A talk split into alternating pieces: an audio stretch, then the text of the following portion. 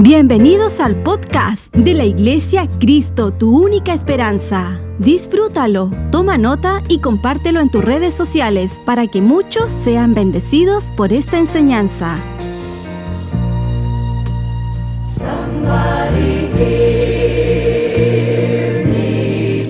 ¿Cuánto vino con una palabra?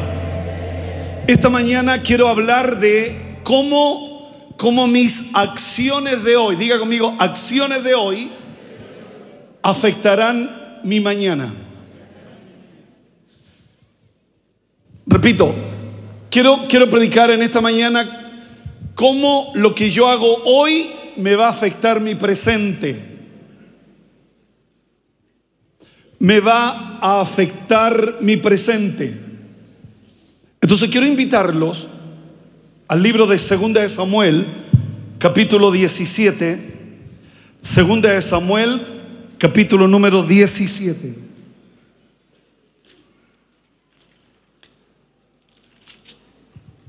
Versículo 27. Leo la palabra en el nombre de Jesús. Escuche por favor.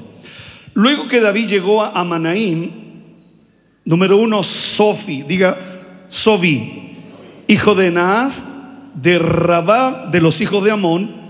Número dos, diga Maquir, hijo de Amiel, de Lodebar, y diga Barzilaí, Galadita de Rogelim, trajeron a David y al pueblo que estaban con él camas, taza, vasija de barro, trigo, cebada, harina, grano tostado, habas, lentejas, garbanzo, tostados, miel, manteca, oveja y queso de vaca, para que comiesen, porque decían, el pueblo está hambriento y cansado y sediento, ¿dónde? En el desierto. Hambriento, cansado y sediento. No en la ciudad, en el, en el desierto. ¿Dónde? En el, en el desierto. Y yo quiero compartir esta palabra de uno de los momentos más, más difíciles de David. Cuando su hijo Absalón se revela contra él y le quiere quitar el reino.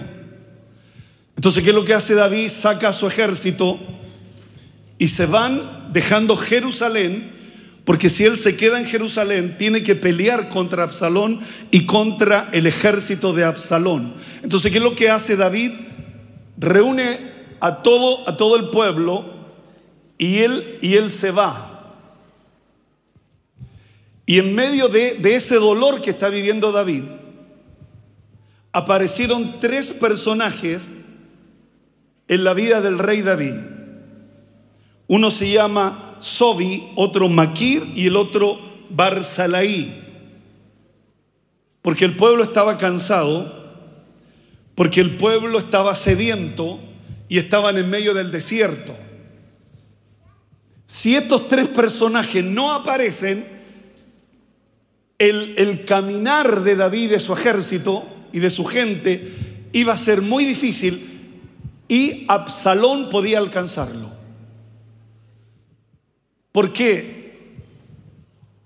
No me saque el versículo, el último, por favor, el que leí, el, el 29. Porque la Biblia dice que el pueblo estaba hambriento, cansado y sediento. Cuando tú estás ahí hambriento, cansado y sediento, no, no, uno no puede avanzar mucho. Pero Dios usa a tres personajes que vienen en favor en los momentos más difíciles de David. Cuando dice la Biblia que él va subiendo y va llorando. ¿Cómo va subiendo? Dice que va llorando. Pongamos segunda de Samuel 15:30. Segunda de Samuel 15:30. Pongámoslo en la pantalla, ese versículo. David subió la cuesta de los olivos y la subió como? llorando, llevando la cabeza cubierta y los pies descalzos. También todo el pueblo que tenía consigo cubrió cada uno su cabeza e iban llorando mientras subían. Si uno se da cuenta que dice, la habla de, de manera personal, la subió llorando él la sube llorando. Pero el pueblo dice, cada uno su cabeza e iban llorando mientras subían. Entonces, cuando, cuando tú subes, es inevitable dentro del reino de Dios, hablando del reino de Dios, cada vez que tú y yo estamos dispuestos a subir, salir de la media, alejarnos del mundo y, y tengamos que ir subiendo, es inevitable las lágrimas. Porque Satanás va a querer frenarte. Satanás va a querer detenerte. Entonces cuando, cuando tú vas huyendo de, de Absalón, lo, lo, que me, me agrada unir dos palabras que de alguna manera no son sinónimos. Subir llorando, pero que solo Dios las puede unir. O sea, las lágrimas no me detienen cuando subo. Mucha gente se queda ahí llorando, mucha gente se frena, se detiene por las lágrimas, porque lo, que uno más conocía eran, irán andando y llorando los que llevan la preciosa semilla, pero volverán con regocijo. Entonces el, el nivel es andando y llorando, pero hay otro nivel. ¿Y cuál es el nivel? Que voy subiendo y voy llorando.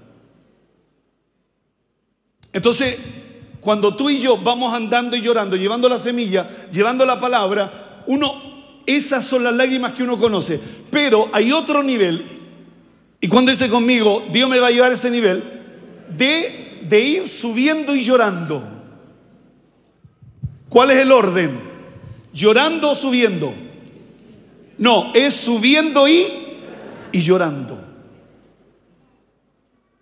O sea, ¿cuál, cuál, es, ¿cuál es el orden? dice que iba subiendo y llorando.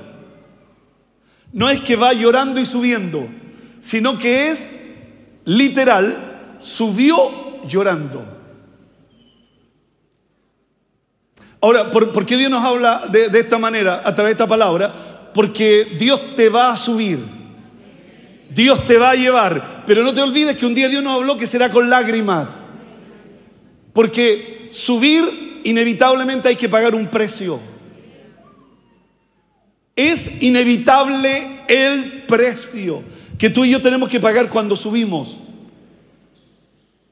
No crea que cuando uno está arriba es puro juaja. Que todo es bravo, eh, que el diablo nos aplaude. No, tú vas subiendo y llorando. Pero voy subiendo.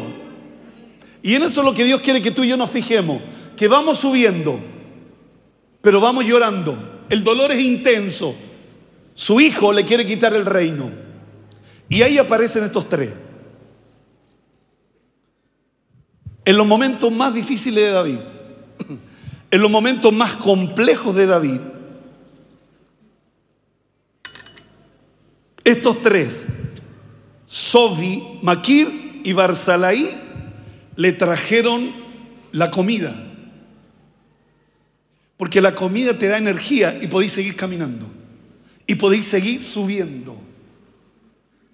Al cuando uno come, uno, uno tiene energías. Si no aparecen esos tres, Absalón con su gente los alcanza. Porque imagínense, subiendo, llorando, con hambre, con sed, cansado, no se puede, no se puede avanzar mucho. Dios tiene el control. Le trajeron a David y al pueblo, pongámoslo 28 y 29. Samuel, 2 Samuel 17, 28 y 29. Trajeron a David y al pueblo que estaba, que estaba con él, en medio del desierto. Aprendamos a ser generosos conforme a nuestras posibilidades para ayudar y socorrer a gente que nos necesita. Mucha gente te quiere ver llorar pero que no avance. Mucha gente te quiere ver que, sí, que sigas llorando. Pero tú, tú y yo hemos sido diseñados de parte del Señor para subir llorando. Lo repito, hemos sido diseñados por Dios porque vamos de gloria en gloria, de poder en poder. Hemos sido diseñados por Dios para subir llorando. Pero lo importante es que vamos Subiendo, diga conmigo, vamos subiendo. Y ese subir supera mi lágrima. Ese subir supera mi lágrima. Porque es más grande el subir. ¡Eh! ¿Cuánto lo creen? Entonces aparecieron los tres amigos. Maquir, Barsili, Barsilaí y Saba, que vinieron, que vinieron Sobi, que vinieron a ayudar a David. Te tengo una buena noticia. En medio de nuestras dificultades siempre va a haber gente que nos va a ayudar. Siempre, en mis 40 años que soy pastor, he visto a Dios usando gente ayudándome. Y no estoy hablando de economía, estoy hablando en diferentes áreas. Dios siempre te va a ayudar cuando tú y yo paguemos el precio, vamos subiendo, vamos llorando. Dios siempre va a levantar a tres que te van a apoyar en los momentos más difíciles, Dios va a poner gente que te va a apoyar. ¿Cuántos lo creen? Así va a ser. Eh. Ahora, yo, yo no sé cómo estás terminando el año, pero te tengo una buena noticia. Tres van a aparecer para ayudarte. Escríbalo. Tres van a aparecer que te van a ayudar el precio tenemos que pagar. ¿Y cuál es el precio? Subimos llorando. Subimos llorando. Que Dios bendiga su palabra. Ahora, quiero detenerme en esta mañana en, Bars, en Barzalaí. Segunda de Samuel 19:31. De los tres quiero hablar de Barzilai. Barcilaí. Segunda de Samuel 19:31. Mire, quiero que vea, porque ahora David viene de vuelta. David viene de vuelta. Absalón murió. ¿Cuál es el fin de Absalón? La muerte. Los que se rebelan, ¿cuál es, cuál es el final? Se mueren. Porque Absalón murió. Joab lo mató. Entonces, ¿qué es lo que hace? David vuelve a Jerusalén. ¿Cuándo dice conmigo, voy a volver a Jerusalén? Vamos, dígalo fuerte. Voy a volver a Jerusalén. Un día salí de Jerusalén, pero ahora voy a volver. ¿Por qué? Porque Absalón murió. Y mire lo que pasa. Mire lo que pasa. Sépalo todo. Segunda Samuel 19:31. También Barcilaí Galadita descendió de Rogelim y pasó el Jordán con el rey. ¿Dónde está Barcilaí? ¿Al lado de quién? Del rey. ¿Y quién es Barcilaí? Uno que ayudó a David. O sea, prefiero transformarme en gente que está sufriendo y quisiera apoyarlo. Porque eso va a traerme recompensa. Chao, me voy. Ni una Eso me va a traer recompensa. Tal vez nunca estuve al lado del rey, pero ahora, porque el rey vio mi actitud, que en los momentos más difíciles aparecí con todo para apoyarlo, ¿dónde está Barcilaí? ¿Al lado de quién? Del rey, para acompañarle al otro lado del Jordán. O sea, esa ayuda que tú le diste en los momentos más difíciles, en los momentos más complejos, señoras y señores, tiene recompensa. No es que Dios se olvida. Por eso, por eso la importancia de lo que hago hoy me va, a me va a repercutir mañana para bien o para mal. Y aquí es para bien. Porque le voy a demostrar a través de la escritura todo lo que David hace por Barcilaí y no solo por él, por su familia. ¿Cuántos están escuchando esta palabra? Sigamos. Era Barcilaí muy anciano, de 80 años. Barcilaí no era joven, era un hombre anciano, con experiencia. Él había dado provisiones al rey cuando estaba en Maí, porque era un hombre muy rico. Era un hombre que tenía los recursos. ¿De qué valen los recursos si no los sabemos usar en medio de las necesidades de otro? ¿De qué nos vale? Pero es distinto cuando, tú tienes recursos y es en favor de aquellos que lo necesitan. Porque mire lo que pasa. Sigamos. El rey dijo a Bersilei, pasa conmigo y yo te sustentaré conmigo en Jerusalén. El rey David está volviendo a Jerusalén y le está diciendo a su amigo Barcilai, pasa conmigo y ándate conmigo a Jerusalén.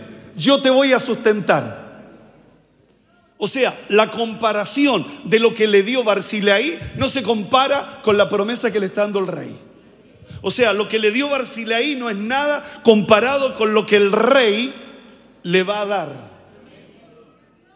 ¿Qué significa eso? Que, que no se compara con lo que tú le vas a dar a gente que te necesita, con lo que Dios te va a dar a ti. ¿Cuánto lo creen? Número uno, pasa conmigo. Pasa conmigo. Número dos, yo te sustentaré. Número tres, en Jerusalén, ciudad regia. ¿Dónde? En Jerusalén. Barcilai no era de Jerusalén. Por eso la, la, importancia de tener la actitud correcta, de hacer las cosas bien.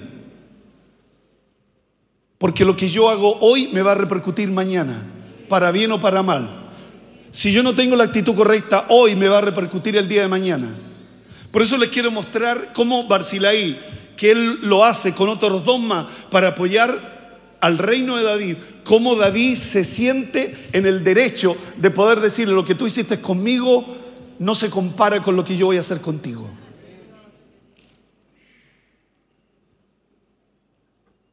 Sigamos. Mas Barzilai dijo al rey, ¿cuántos años más habré de vivir para que yo suba con el rey a Jerusalén? Sigamos. De edad de 80 años soy este día. ¿Podré distinguir entre lo que es agradable y lo que no lo es? ¿Tomará gusto ahora tu siervo en lo que coma o beba? ¿Oiré más la voz de los cantores y de las cantoras? ¿Para qué? Pues ha de ser tu siervo una carga para mi señor el rey. Barcilai se siente que él va a ser una carga, porque está viejo. Pero mire lo que pasa. Versículo 36. Pasará tu siervo un poco más allá del Jordán con el rey. ¿Por qué me ha de dar el rey tan grande recompensa? ¿Por qué el rey me va a dar tan grande recompensa? Porque Dios no es deudor de, de nadie.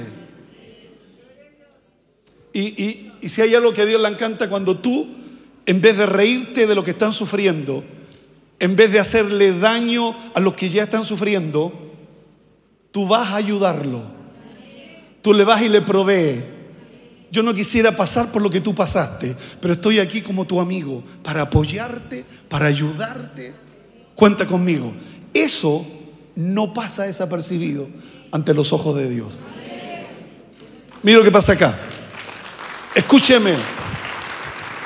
Yo te ruego, dice, yo te ruego, Barcilai le dice, yo te ruego que deje volver a tu siervo y que muera en mi ciudad, junto al sepulcro de mi padre y de mi madre mas he aquí a tu siervo Kimán, Kimán es su hijo, que pase él con mi señor el rey y haz, y haz a él lo que bien te pareciere. Barcilai dice, yo estoy viejo, pero deja que mi hijo vaya contigo. O sea, todo lo que me quieres hacer a mí, háceselo a él. Todo lo que tú me quieres hacer a mí, háceselo a mi hijo. Kimán. Mira la respuesta de David. El rey dijo, pues pasa conmigo, pues pase conmigo Kimán, y yo haré con él como bien te parezca, y todo lo que tú pidieres de mí, yo lo haré. Yo me haré cargo de él. Yo me encargaré que no le falte nada, el rey. Barcilai al rey admira la generosidad del rey y al hacerle este gran ofrecimiento, no dando importancia al servicio que él había prestado antes, y alaba la forma en que el rey le correspondía ahora. Barcilai se sentía demasiado viejo y no, siente, no se siente con la fuerza para el traslado a Jerusalén. Ve próxima su muerte, pero desea que el rey ayude a su hijo, Kimán, en vez de él. Haré todo lo que tú pidieres de mí y yo lo haré. Pero mire el versículo siguiente. Todo el pueblo pasó el Jordán y luego que el rey hubo también pasado, el rey besó a quién? A Barzilai y lo bendijo. Y él se volvió a su casa. Como, como un gesto tan simple, taza, mantequilla, tu, tu ejército lo necesita para seguir avanzando. Porque ya la carga emocional para David era difícil. Aparte de eso, iba con un ejército. Aparte de eso, cansado. Aparte de eso, hambriento. Aparte de eso, sediento y subiendo y llorando. Qué bueno saber que hay gente que ve tu dolor y que no solo está orando por ti, sino que te ayuda. Cuenta con mi mantequilla, cuenta con mi leche, cuenta conmigo. Ahora, lo, que hacemos no, no, lo estamos haciendo para esperar el día de mañana algo, sino que de nuestra naturaleza surge la generosidad de gente que está sufriendo. Nosotros los pentecostales, porque me creo un pentecostal cuando vemos a alguien que está sufriendo y ya, algún pecado habrá cometido. Así somos. Nosotros no tenemos la cultura de ver que alguien está llorando, sufriendo y está subiendo, de poder apoyarlo de decirle, mira, así no vas a llegar muy lejos, pero lo mío va a ser tuyo. Eso es lo que quiero poner en su corazón. No sea del grupo que mira a aquel que cayó pensando que él jamás va a caer. Porque estamos en la donde todos rebalamos y donde todos nos caemos. Hoy hay alguno perfecto aquí. Todos fallamos de una o de otra manera. Pero quiero ser del grupo que apoya.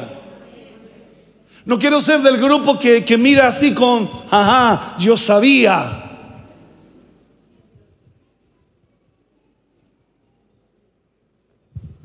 Primera cosa, diga conmigo, primera cosa. ¿Quién recibe el beneficio? Esquimán, el hijo. Él recibe el primer beneficio. Todo lo que quiera, yo se lo daré. Una versión dice, yo me encargaré personalmente de él. Por una actitud del viejo.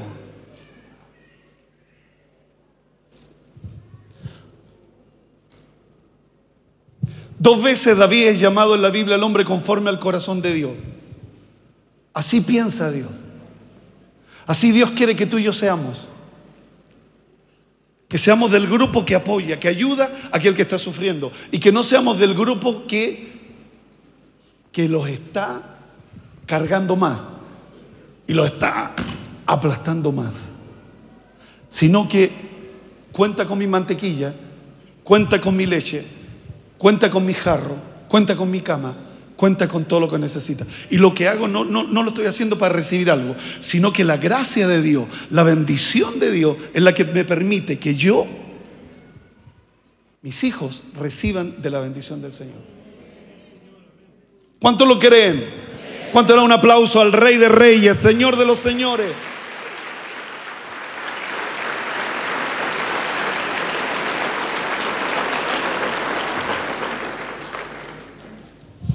Dios dijo, David es mi ungido. David es el cantor de los cantores. Es el hombre conforme a mi corazón. Y mire cómo piensa David. Vamos a Primera Reyes 2.5. David se está muriendo. Ponga atención a esto. David se está muriendo. Está levantando a Salomón. Y mire lo que pasa.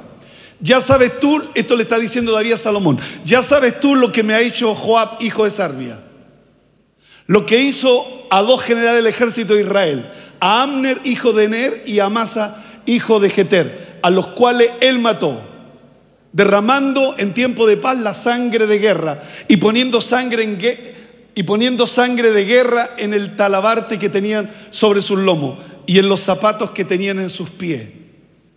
Tú pues harás conforme a tu sabiduría, no dejarás descender sus canas al Seol en paz.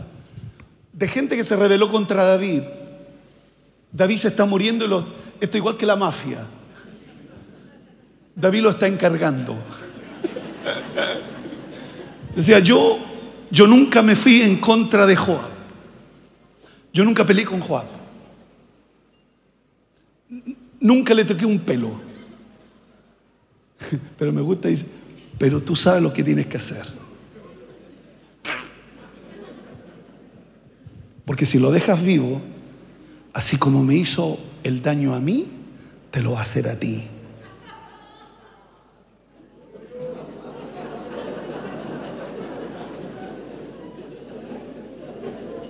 Yo pienso que hay gente que, puede cambiar. Yo creo que hay gente que de repente comete errores, pero uno tiene la oportunidad de cambios. Joab no cambió. Si hubo alguien que le, le, hizo daño a David fue Joab, los hijos de Sarbia. Pero David siempre los honró. Joab era el general del ejército de David. Siempre lo honró. Nunca lo mandó a freír mono. No. Pero le dijo, yo me estoy muriendo. Y le dice, tú pues harás conforme a tu sabiduría. Punto y coma. No, lo no dejarás descender sus canas al Seol en paz. Sigamos. Mas a los hijos de Mire, imagínese, David se está muriendo. Sus ojos ya se están cerrando. Y le encarga a Salomón su hijo y le dice, mas a los hijos de Barzilai le dice,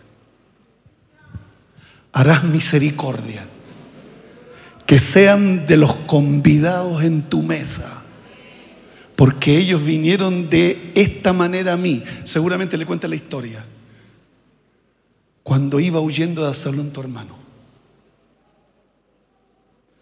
¿Cómo lo que yo hago hoy me va a afectar el día de mañana? ¿Para bien o para mal? ¿Cómo me va a afectar? Entonces cuando, cuando yo hago las cosas bien y, veo al que está sufriendo y veo que está llorando y veo que, que está padeciendo y está en amargura de alma, mi labor como cristiano es apoyarlo. Porque yo también me puedo caer. Yo también puedo llorar. Pero, pero ¿cómo David no se, no se olvida del gesto de Barzilai? Y no se olvida. Y, dígame que no, no es hermoso. Le, le, pide dos cosas. Misericordia para los hijos de Barzilai y, y que ellos sean convidados en tu mesa. En la comida del rey. Papá, los que tienen hijos, tú no sabes cómo tu accionar afecta el futuro. ¿Cómo afecta? ¿Para bien o lo afecta para mal? Por eso la importancia de que tú y yo, no solo tú y yo también, podamos siempre tener misericordia. David nunca sacó a Joab del lugar que lo tenía, a pesar de las tonteras que hizo. Nunca. Seguramente David tenía el pensamiento, porque aparte que eran familia, seguramente David tenía el pensamiento que va a cambiar, va a pensar distinto, va a ser diferente para su propio bien. Pero Joab nunca cambió. Nunca cambió. Entonces cuando, cuando tú y yo harás misericordia, y que sean convidados a tu mesa. Nunca David se le olvidó un gesto, que en los momentos más difíciles hubo gente que lo apoyó. ¿Y quiénes van a ser beneficiarios? Tus hijos y los hijos de tus hijos van a recibir de tus gestos de tus actitudes y vas a poder hacer las cosas bien. Que Dios nos bendiga. Que Dios nos ayude. Que suba el coro, por favor. Que Dios nos ayude. Número uno, hará misericordia. Y número dos, que sean convidados a tu mesa. Ahora, si uno, si uno mira, si yo miro cama, taza, vasija, trigo, cebada, harina, grano tostado, habas, lenteja, garbanzo, miel, manteca, ovejas, queso. No, no son las cosas, era el momento. En un momento de hambre, en un momento de cansancio, en un momento de sed. Todo esto era valioso para David y su gente. Era valioso para David y toda su gente. Que Dios nos ayude a tener las actitudes correctas. No por mí, por mis hijos y por los hijos de mis hijos. Tal vez yo no voy a recibir el beneficio y se me lo ofrecen. Voy a decirle, no, désenselo a mi hijo. Como hizo este hombre de 80 años, Barcilai. Ahora, si esta historia está escrita en la Biblia, como dice Pablo, todo lo que está escrito es para nuestra enseñanza. Ahora, la Biblia señala, de los tres señala a uno, Barcilai. La bendición del viejo, del abuelo de 80 años. Y cómo le traspasa a su hijo lo que era para él. Porque él le dijo, yo estoy viejo, voy a hacer una carga para ti, le dijo. Yo me voy a transformar en una carga para ti. Voy a comer las cosas más ricas y no voy a tener ni gusto. Déjame morir en mi tierra. Pero a mi hijo, lo que quiere hacerme a mí, hácelo a él. Y termino diciéndole estas palabras. Nunca me imaginé que se los iba a encargar, porque ya todo lo que David había hecho era suficiente. Pero David siguió con la bendición sobre Salomón y se lo encargó. Y le dijo, no te olvides de los hijos de Barzilai. Haz misericordia con ellos y siéntalos a tu mesa. Y no es la mesa de David, es la mesa de, uno, de uno de los reyes más poderosos de la tierra, Salomón. No es cualquier mesa. Ahora, lo que hicimos no lo hicimos pensando en la mesa de Salomón, sino que eso fue como resultado de algo que hicimos en un momento importante, en un momento clave. Va a llegar un día en que tú vas a subir llorando y vas a necesitar de estos tres que te ayuden. Así como tú ayudaste. Porque lo que uno siembra, cosecha. Pero si estuve del, del lado contrario, de los que miré diciendo, ajá, cuando me toque a mí subir y llorar, tampoco voy a tener gente. Y voy a tener gente que me va a decir lo mismo. Ajá. Y ese ajá no tiene promesa. Lo que tiene promesa son las buenas actitudes con los que sufren, con las que la están pasando mal. Pregunta, ¿no, ¿no es suficiente que ya lo estén pasando mal para que yo vaya y, y falte la pierna mía? Si ya lo están pasando mal, eso es maldad. ¿Verdad que es maldad? Porque ya están mal, ya están en el suelo. Pero no, falta mi pierna.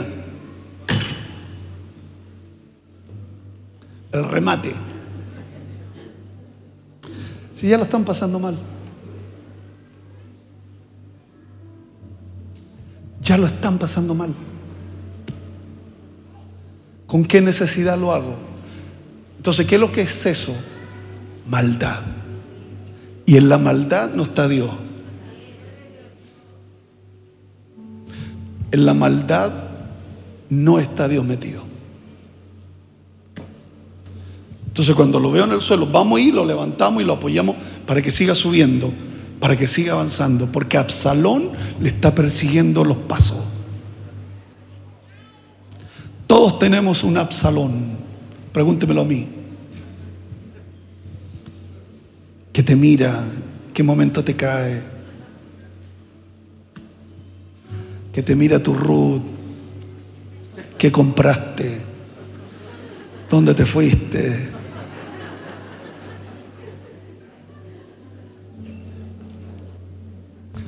Todos tenemos un Absalón que nos persigue.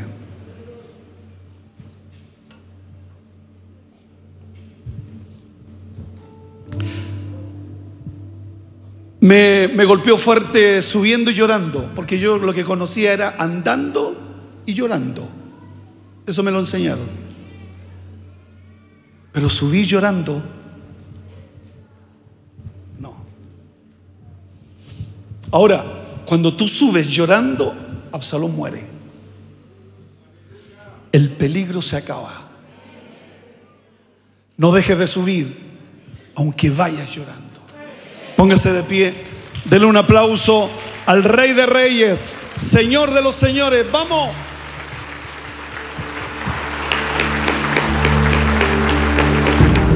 Si esta enseñanza fue de ayuda para tu vida, coméntanos en nuestras redes sociales de la Iglesia Cristo, tu única esperanza. Gracias por conectar con nosotros. Recuerda suscribirte.